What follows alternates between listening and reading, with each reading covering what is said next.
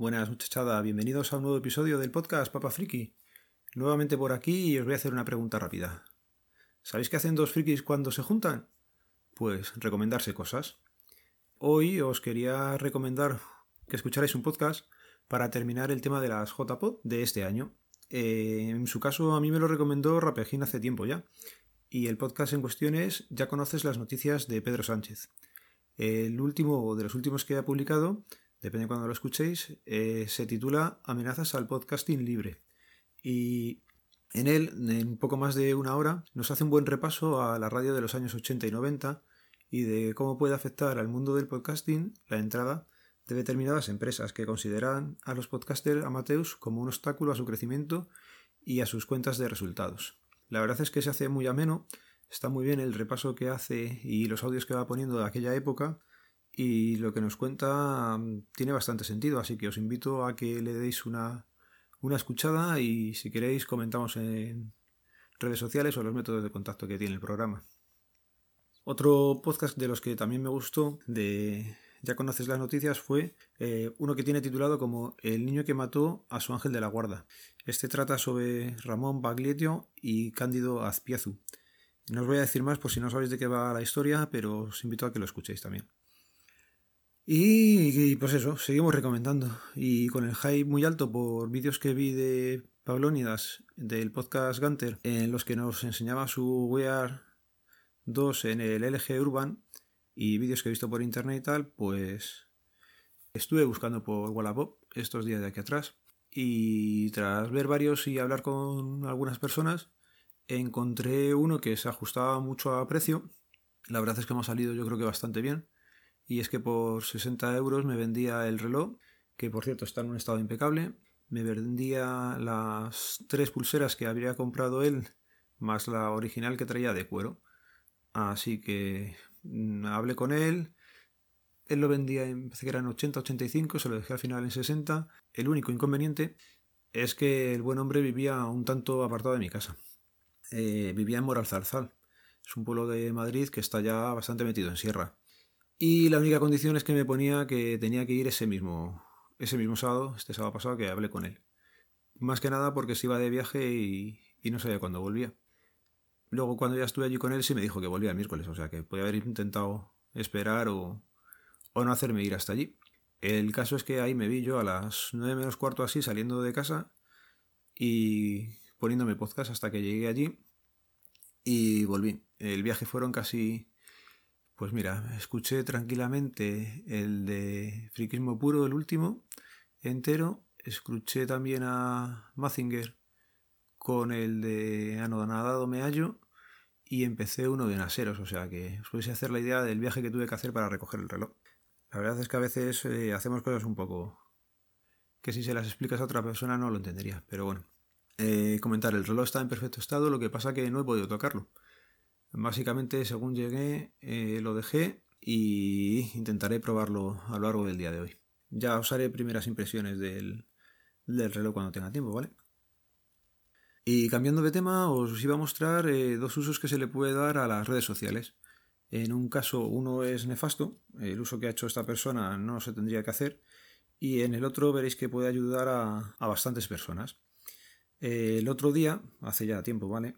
Asesinaron a un guardia civil en Granada. Imagino que todo el mundo habrá escuchado la noticia. Y el tema es que, como siempre, hay gente que no tiene dos dedos frente y en Twitter eh, pusieron que se alegraban de, la muerte de esta persona y que sabía que era una bonita tarde y tal. Os dejo el enlace también para que lo veáis si queréis. El tema es que esta persona eh, no midió sus acciones. La gente hace las cosas en Internet, sobre todo Twitter, muy alegremente sin mirar las consecuencias. En este caso, pues mira, lo que ha causado su tweet es que le hayan despedido. Eh, veis que acciones en la vida 2.0 llevan consecuencias en la 1.0. Los jefes vieron lo que había puesto y en un momento lo, despidieron. Así que me parece correcto, no hay que alegrarse de la muerte de nadie. Y a lo mejor puedes tener menos simpatía o más simpatía por esa persona, pero nunca hacer uso de las redes sociales de esa forma. Y otra cosa que se le puede dar a, otro uso que se le puede dar a Internet, en este caso eh, sirve para ayudar, Es una página que os voy a dejar en las notas del programa, me gustaría que la mirarais y es eh, una página de Europol. Eh, seguro que hoy vais a ver cantidad de tonterías en el móvil. Cienes y cienes de, fotos, de vídeos chorras y tiempo perdido. Me gustaría que entrarais en esta página que es para parar abusos a niños. Ya sabemos también que por internet se comparten muchos temas de pedofilia y en este caso lo que os invito es a entrar en una página donde Europol, ¿vale? concretamente el Centro Europeo de Ciberdelincuencia, eh, suele poner eh, cada X tiempo imágenes eh, de vídeos en los que se ha usado de niños. No vais a ver nada escabroso, lo único que vais a ver son escenarios. Allí la policía lo que hace es recortar lo que sería la figura del niño, con lo cual no veis nada, pero vais a ver el entorno en el que se ha grabado la, situación. Más que nada por si se puede llegar a detener a estas personas. Entonces, mm, ya os digo, vais a entrar, ahora me parece que había 10, 15 fotos, se ven azoteas, se ven cosas que a ellos les puede venir bien para localizar a las personas que están haciendo esto a los chavales. Entonces, siempre es bueno el pasarse periódicamente por esta página y ver si hay algo nuevo. Que sois capaces de encontrar o saber qué puede ser, darle alguna pista a la gente, a la policía, pues oye, perfecto. Que no, pues te ha llevado cinco minutos como mucho. La verdad es que lo he descubierto hace poco y bueno, siguen estando las mismas fotos en estos últimos días que los que estoy entrando. Pero lo dicho, si se evita que se siga abusando de niños con una acción tan rápida y, y que no nos cuesta nada, pues oye, adelante.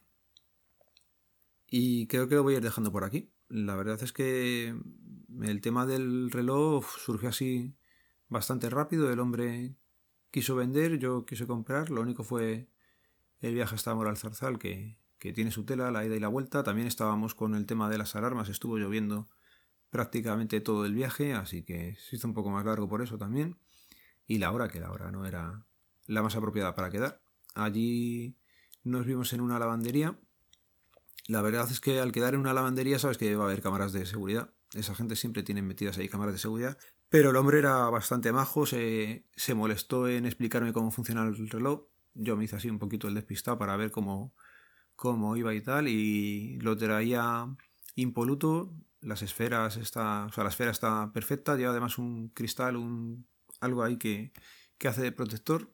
Parece como una resina, como la que se le pone el media mar a los móviles estos, pues algo parecido, con lo cual ya digo, el, está impecable. Lo traía con batería, con lo cual pudimos estarle toqueteando y él llevaba su cuenta todavía unida al reloj.